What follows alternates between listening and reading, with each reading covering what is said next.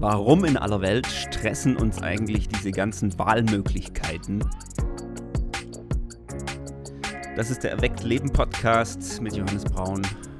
Ich freue mich, dass du dabei bist und mit mir rein denkst in dieses Thema. Ja, wir sind in einer ganz spannenden Zeit. Äh, es nimmt wirklich exponentiell zu. Die Möglichkeiten, die Informationen, alles, was wir tun könnten in diesem doch immer noch relativ überschaubaren Leben. Vielleicht werden wir ein bisschen älter, die Lebenserwartung steigt und trotzdem ist das Leben begrenzt und wir haben aber äh, für die 80, 90, 100 Jahre, die wir leben, ähm, immer mehr Möglichkeiten, immer mehr, mehr Optionen. Man spricht von einer Multi-Optionalität, in der wir leben. Und die Frage ist, was macht das mit uns? Denn umso mehr Optionen wir haben, umso mehr steigt auch der Stress, ähm, sich richtig zu entscheiden. Wir haben eigentlich in so vielen Themen eine überwältigende ähm, Auswahl an Möglichkeiten und stehen eigentlich tagtäglich vor vielen, vielen Entscheidungen, die wir treffen müssen. Ich benutze hier gerne ein Bild. Ähm, ähm in den 80er, 90er Jahren gab es die sogenannte Knopfhoff-Show. Ähm, die Älteren unter uns kennen das vielleicht noch. Da wurden so Experimente gemacht, physikalische Experimente und das war äh, super spannend. Ja, so ein bisschen Physikunterricht, ähm, so im, in der Primetime, ja.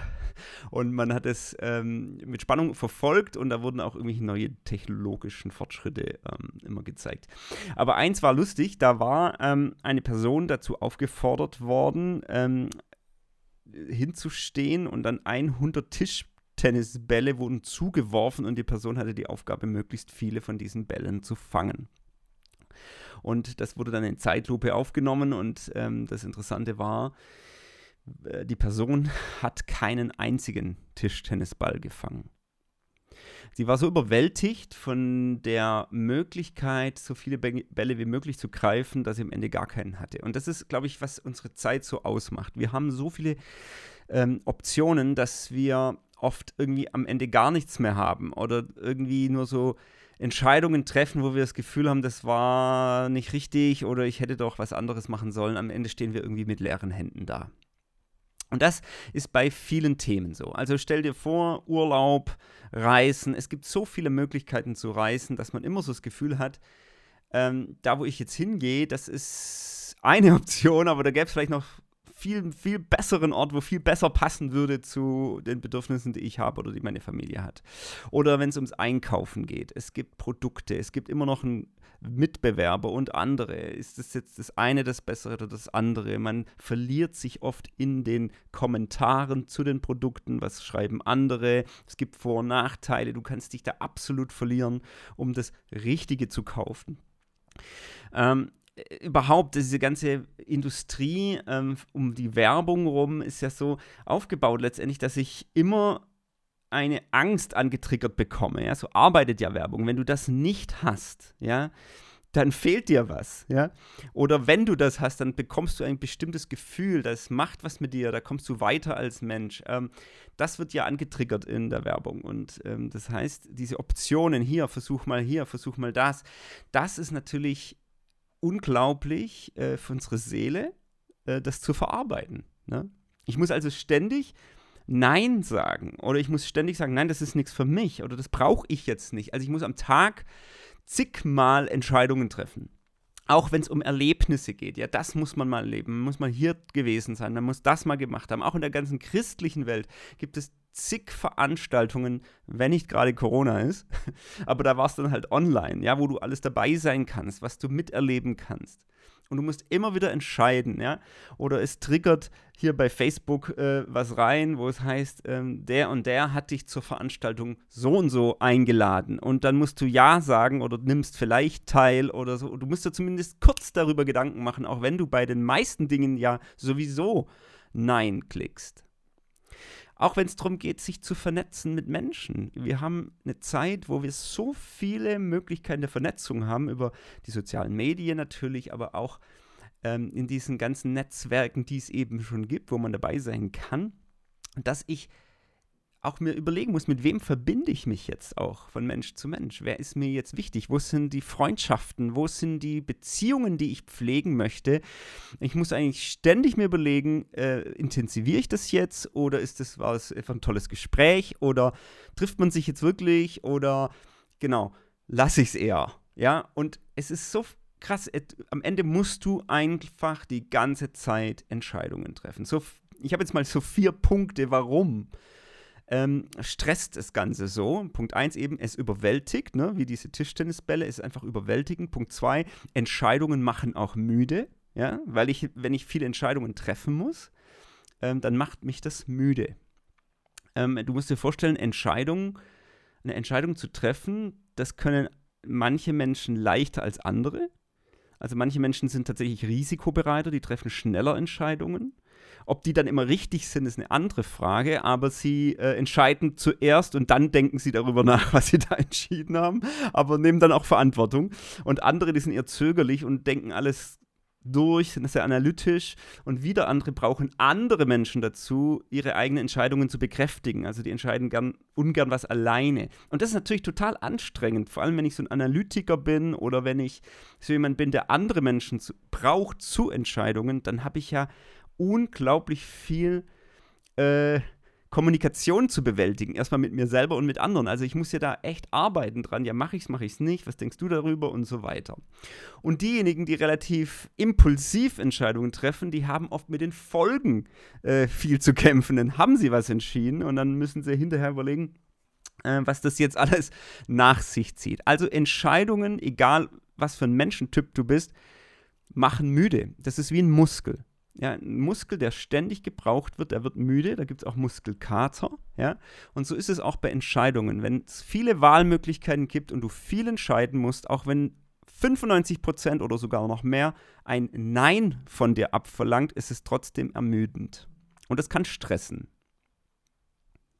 Dann der dritte Punkt ist, diese vielen Wahlmöglichkeiten bedeuten auch, dass ich daran erinnert werde, dass ich vieles auch nicht tun kann. Also diese ganze Information heutzutage, ich werde darüber praktisch rund um die Uhr informiert über Dinge, die ich nicht tun kann. Also dass ich dieses Produkt haben könnte und dieses Produkt haben könnte oder dorthin reisen könnte und dorthin reisen könnte, zeigt mir am Ende, ich kann ja irgendwo nur an einem Ort gleichzeitig sein. Ich kann auch nicht unendlich viel Geld ausgeben. Das heißt, es wird mir eigentlich vor Augen geführt, was ich alles nicht haben kann. Und äh, vorher vor diesem Informationszeitalter war das nicht so. Da habe ich vielleicht überhaupt gar nicht dran gedacht, was ich alles nicht haben könnte. Also beispielsweise kam äh, vor einiger Zeit eine, eine Bekannte und hat mir erzählt, wo sie jetzt praktisch eine Backpacker-Tour gemacht hat in einem Land, wo ich nicht mal wusste, dass dieses Land existiert. Ja. Also in dem Moment, wenn mir da jemand vorschwärmt, wie unglaublich interessant und spannend dieses Land war und was es dort für tolle Strände gibt und dass da kaum Touris unterwegs sind, dann habe ich in dem Moment plötzlich eine Option, dass ich da ja auch hinreisen könnte, was ich vorher gar nicht hatte, weil ich die Information ja nicht hatte. Und dann muss ich mir zumindest überlegen, ja, wäre das jetzt auch mal was für mich, sowas zu machen? Also ich muss es zumindest kurz durchdenken und äh, vielleicht vor einigen Jahrzehnten, wo ich diese Informationen gar nicht hatte, wo gar nicht, wo dieses Land äh, gar nicht auf der, auf der Liste stand von Reiseländern, ja, wo da kein Mensch hingegangen ist, ähm, dann war ich da gar nicht informiert, das hat mich gar nicht interessiert, ja. Also wenn irgendjemand ein Selfie postet von einem wunderschönen Strand, dann habe ich in dem Moment die Option, wäre das auch was für mich. Und das führt mich zum Punkt 4, warum uns Wahlmöglichkeiten auch ermüden oder stressen. Es steigert die Ansprüche. Das ist eines der größten Probleme unserer Zeit. Das ist, äh, könnte man ja sagen, auch ein Privileg, dass wir unglaublich viel Wohlstand haben, zumindest noch. Und dieser Wohlstand führt uns ja dazu, dass wir überhaupt diese Wahlmöglichkeiten haben. In anderen Ländern ist es ja eben nicht so. Und da sind dann auch die Ansprüche nicht so hoch. Aber je mehr Wahlmöglichkeiten, je mehr man sehen kann, was man alles haben kann, umso mehr habe ich auch Anspruch. Und vielleicht steigert es auch die Unzufriedenheit, wenn wir ganz ehrlich sind. Obwohl wir gute Dinge besitzen, mehr als eine Generation jeweils vor uns besessen hat, ja. Obwohl wir an tolle Orte reisen, obwohl wir viele gute und tolle Leute kennen, fängt es an, in uns zu knabbern oder ja, an dieser Wahrheit zu knabbern, dass wir zufrieden sind und wir fangen an, diesen Anspruch, dass der immer höher wird und dass wir tief in uns plötzlich unzufrieden und undankbar werden. Und ich glaube, das ist so ein Thema, mit dem wir uns definitiv mehr und mehr auseinandersetzen müssen. Wie gehe ich damit um? Interessant ist ja, dass die ähm, Industrie auch schon damit umgeht. Also ich finde, zwei Firmen haben es wirklich richtig gemacht. Ähm, nämlich Apple und Tesla. Ja, die beiden haben es wirklich richtig gemacht. Nämlich Apple hat schon vor vielen Jahren, ähm, wenn sie Produkte rausgebracht haben, gar nicht so viele Optionen. Ja, dass du gar nicht so viel aussuchen konntest. Es gab diesen Computer eben nur in einer Farbe oder in zwei Möglichkeiten, in Schwarz und in Silber. Ja, oder die iPhones. Jetzt inzwischen hat es schon wieder mehr Optionen, ja. Aber zu der Zeit, wo Apple so richtig erfolgreich wurde, haben viele gesagt, Mensch, das tut mir so gut, dieses simple Design, dieses gar nicht so viele Knöpfe, die nicht sein müssen, ganz einfach und ich brauche auch gar nicht viel aussuchen. Ich weiß, dieses Produkt hat Qualität, ich zahle auch gern ein bisschen mehr dafür und ich muss jetzt nicht groß rum, überlegen, wie viel ich da jetzt will oder was ich noch zusätzlich möchte. Also diese ganzen Upsells, das macht Leute auch müde. Bei Tesla ist es ganz aktuell so, äh, wenn du so einen Tesla bestellst, ist super simpel. Ja, ich, ähm, ich habe ja immer mal wieder einen Dienstwagen, wenn ich unterwegs bin. Ich mache mir viele Gedanken. Ja, was ist da jetzt der, das richtige Auto? Da suche ich rum, dann suche ich ja, was braucht dieses Auto für eine Ausstattung?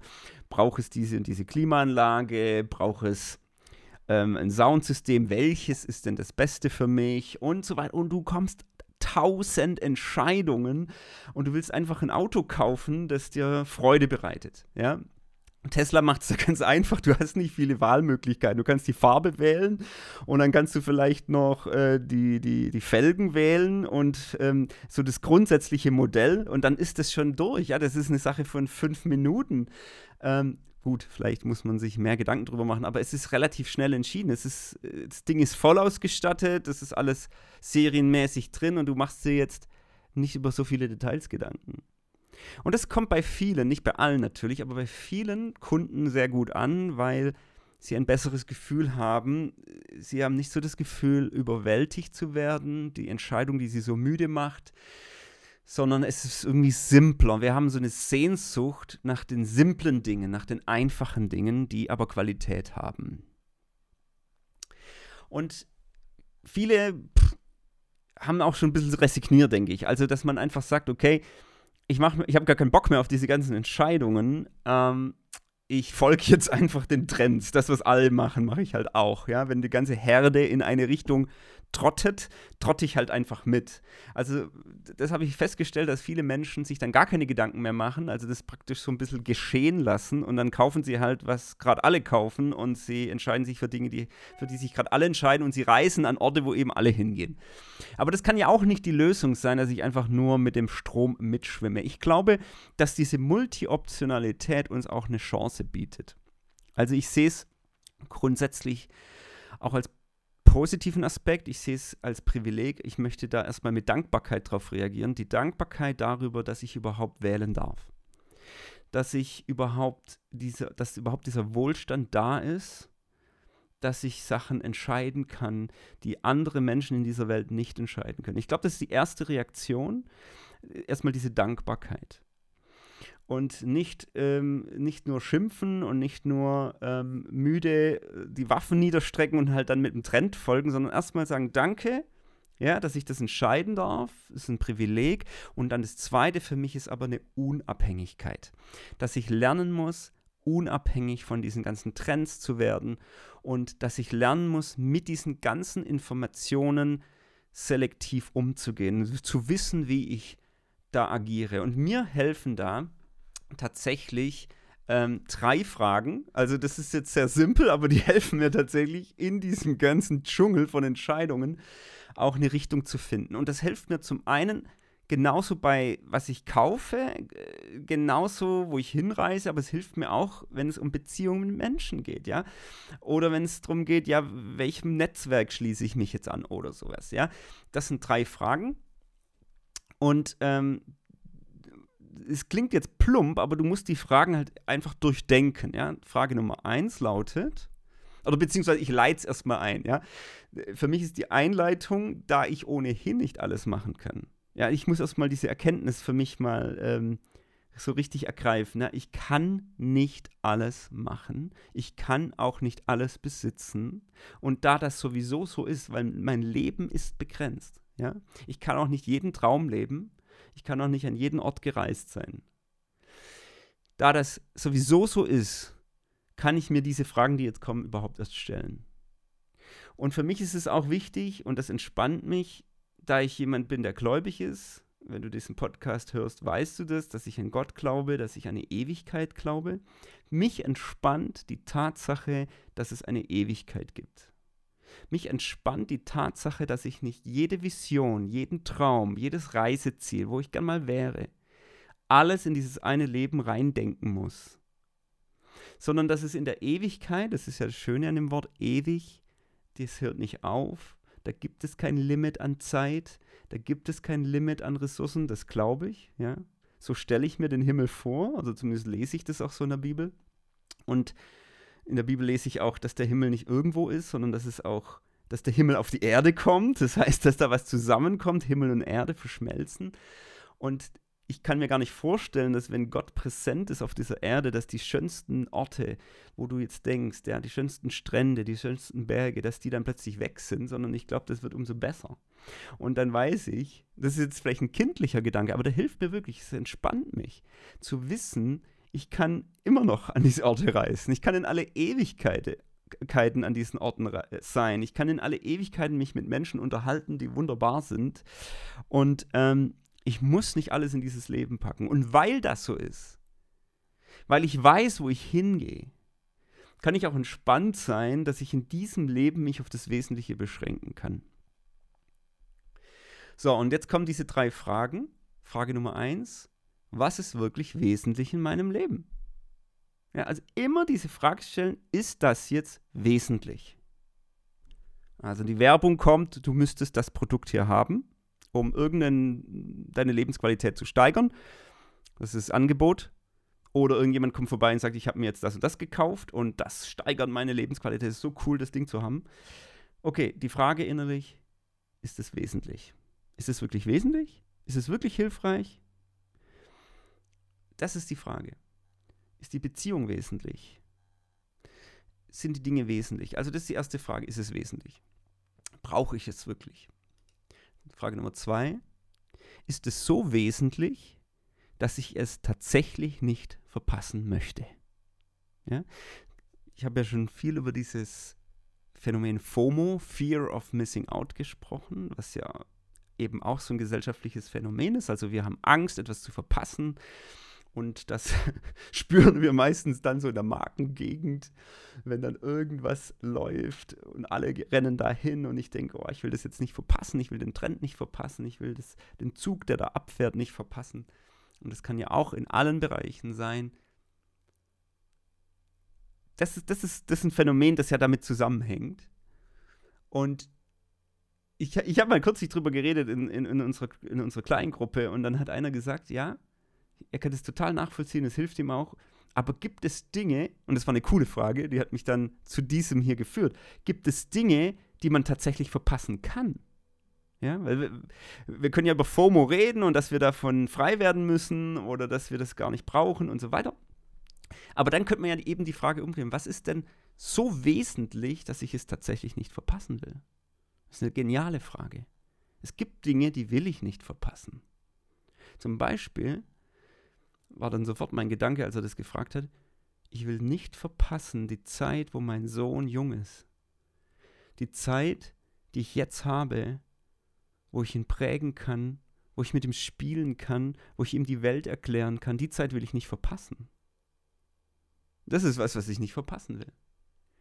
Ich will nicht verpassen, meinen Kindern zu zeigen, dass ich sie liebe. Ich will nicht verpassen, der Person, mit der ich mich verbunden habe, dieses Leben gemeinsam zu gehen, das ist meine Ehefrau, verpassen mit ihr verbunden zu sein, das will ich nicht verpassen. Und, und gibt es ganz viele andere Dinge. Ich will nicht verpassen, meinen Nächsten zu lieben. Und zwar meinen Nächsten, nicht nur meinen Übernächsten. Das habe ich ja schon öfter mal angesprochen. Es gibt viele Dinge, die ich nicht verpassen will, aber dann auch nicht so viele, dass ich die ganze Zeit überwältigt wäre. Es beschränkt sich dann doch auf ein paar wesentliche Dinge. Ja? Ich will Freundschaften nicht verpassen. Ähm, und da kannst du jetzt weitergehen. Also was ist so wesentlich, dass ich es tatsächlich nicht verpassen möchte? Mach dir mal eine Liste. Schreib mal auf, was will ich im Leben nicht verpassen. Und dann kannst du auch ein paar Dinge wieder rausstreichen. Also diese berühmte Bucketlist, ja, da kann man ja aufschreiben, was will ich alles mal erleben. Ähm, halte ich für nicht die wichtigste Liste, muss ich ehrlich sagen. Ja, du kannst es mal machen, das ist ja auch lustig und ist ja schön, wenn man Sachen erleben darf und dass ich mal mit einer Seifenkiste den Hang runterjagen will und es ist auch kreativ und dass ich, in, äh, keine Ahnung, mal 30 Tage auf den Jakobsweg will und, und da gibt es ja ganz viele Wünsche, die man mal machen kann und will und ich glaube, vieles davon wirst du erleben.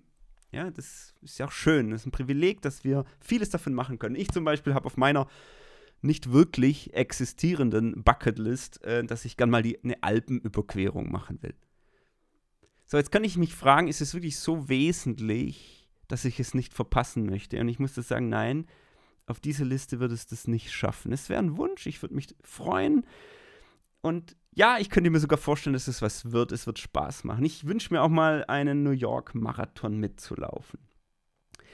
Aber wenn ich jetzt, sage ich mal, diese Liste miteinander abgleiche oder diese Listen miteinander abgleiche, dann hilft mir vielleicht dann die dritte Frage, nämlich, was ist so wesentlich, dass ich es tatsächlich nicht verpassen möchte und es am Ende meines Lebens noch Bedeutung hat? Was ist so wesentlich, dass ich es tatsächlich nicht verpassen möchte und es am Ende meines Lebens noch Bedeutung hat? Und dann komme ich eben mit dem New York-Marathon und denke mir, okay, ich liege auf dem Sterbebett und überlege, wie mein Leben war. Und dann sage ich, also das war mir wirklich noch wichtig, dass ich den New York-Marathon gerannt bin. Und wahrscheinlich würde ich dann, würde, ich, würde, würde diese, dieser Punkt eben nicht auf diese Liste kommen. Ja.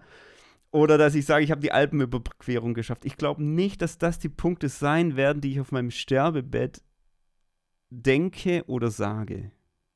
Ich denke, da werden andere Punkte stehen. Und vielleicht werde ich sagen, hey, das war schön. Ich erinnere mich zurück, als wir die Alpen überquert haben. Und dann wäre es wahrscheinlich in dem Moment bedeutsamer gewesen, mit wem ich es gemacht habe. Beispielsweise mit meiner Familie oder mit meiner Frau. Wenn ich dann sage, hey, das denkst du da auch gern zurück, als wir damals die Alpen überquert haben? Wir haben so tolle Gespräche geführt. Wir sind uns dann nochmal ganz anders nahe gekommen, sind an unsere Grenzen gekommen. Ja, und plötzlich merke ich ja, das Wesentliche ist eigentlich, dass ich es mit der richtigen Person mache und nicht, dass ich es nur gemacht habe. Also verstehst du den Unterschied? das hier, diese Fragen helfen dir auszusortieren, was wirklich wesentlich ist. Ohne dass wir jetzt alles wegstreichen im Leben und, und keine lustigen, schönen Dinge mehr tun dürfen. Natürlich, ja, ich glaube ja jetzt immer noch dran, dass ich diese Alpenüberquerung mache. Aber ich muss jetzt auch nicht gestresst sein und die ganze Zeit immer wieder äh, unter der Qual sein, Mensch, ich habe sie immer noch nicht gemacht. Ne? Oder was auch immer. Also es, es entspannt mich in so vielen, vielen Dingen, die man ja auch noch machen könnte. Und das ist für mich jetzt heute hier der Punkt. Wie kommen wir in den Frieden rein? Wie kommen wir in so ein, eine Unabhängigkeit zu diesen ganzen Wahlmöglichkeiten, indem wir in uns drin wissen, was wesentlich ist, was uns wesentlich ist. Und dann können wir auch diese ganzen Entscheidungen leichter treffen. Und wenn wir uns dann für was entschieden haben, was wir da kaufen, welches Auto ich jetzt genommen habe, dann finde ich es auch nicht so furchtbar schlimm, wenn ich, wenn ich nach einem Jahr merke, es war eine falsche Entscheidung, ja? weil es ja nicht das absolut Wesentliche war. Wenn ich weiß, was wesentlich ist, dann bin ich nicht mehr so gestresst von dieser Multi-Optionalität, sondern ich habe wie so eine rote Linie im Leben, auf die ich immer wieder zurückgehen kann. Ich glaube, dass man von außen das wirklich beobachten kann, kann, ob ein Mensch so in diesem Frieden lebt oder ob er ständig versucht, eben dieses Haschen nach Wind zu betreiben. Also praktisch wie dieser Typ, der versucht, diese Tischtennisbälle zu greifen oder möglichst viele. Das, das ist ja auch wie so ein Unfriede, den man dann ausstrahlt. Und ich glaube, wenn wir Frieden in uns haben und wissen, was wesentlich ist, dann wirkt das auf unsere Umgebung beruhigend und auch irgendwie attraktiv, weil ich glaube, diese Zeit immer mehr Hetze hervorbringt und immer mehr dieses Gefühl, was zu verpassen, dieses Gefühl, eben diese ganzen Entscheidungen treffen zu müssen. Und das ist so ein Unfriede, so eine innere Unruhe, so ein Stress. Und wenn du jemand bist, der da auf dieser, in diesem Frieden ist und der weiß, auf was es ankommt, das ist total attraktiv für andere Menschen, die dich da beobachten. Die Bibel spricht übrigens davon im Buch Prediger, das ist mega interessant. Da steht drin, es gibt nichts Neues unter der Sonne. Das war schon immer so. Alles ist eitel. Ja, was du siehst, ist alles eitel und das Wort eitel wird da beschrieben als nichtig. Es ist wie ein Windhauch. Es ist einfach, das ganze Leben, es ist so schnell vorbei. Es ist ein Haschen nach Wind. Ja, und in diesem Buch Prediger kommt ja dann letztendlich raus, so Gott, der ewig ist, ihn zu fürchten, ist das Einzige, was nicht eitel ist. Also das, das Einzige, was nicht in Haschen nach Wind ist, das, was das Ewige zu erkennen. Aber das hat sich wohl schon seit damals nicht verändert, ja, dass ähm, wir Menschen dazu neigen, äh, nach Dingen zu haschen oder versuchen, Dinge zu greifen, die wir gar nicht festhalten können. Wir können nichts mit ins Grab nehmen von den Gütern, die wir hier haben. Ja? Und das ist interessant. Das hat sich also seit Tausenden von Jahren dann doch nicht verändert. Auch wenn wir in einer Zeit leben, wo diese Optionen so direkt vor unserer Nase sind. Eitelkeit gab es schon immer. Und Eitelkeit ist, ich, ich, ich hasche und ich greife ständig in absolutem Unfrieden nach Dingen, die keinen Bestand haben. Und das ist die Message heute. Greife oder ergreife diesen roten Faden. Was ist wirklich wesentlich? Was hat Ewigkeitswert für dein Leben? Und dann wirst du in dieser spannenden Zeit auch nicht zu so sehr in dieser Qual der Wahl leben, sondern du wirst ähm, eben diesen Frieden ausstrahlen.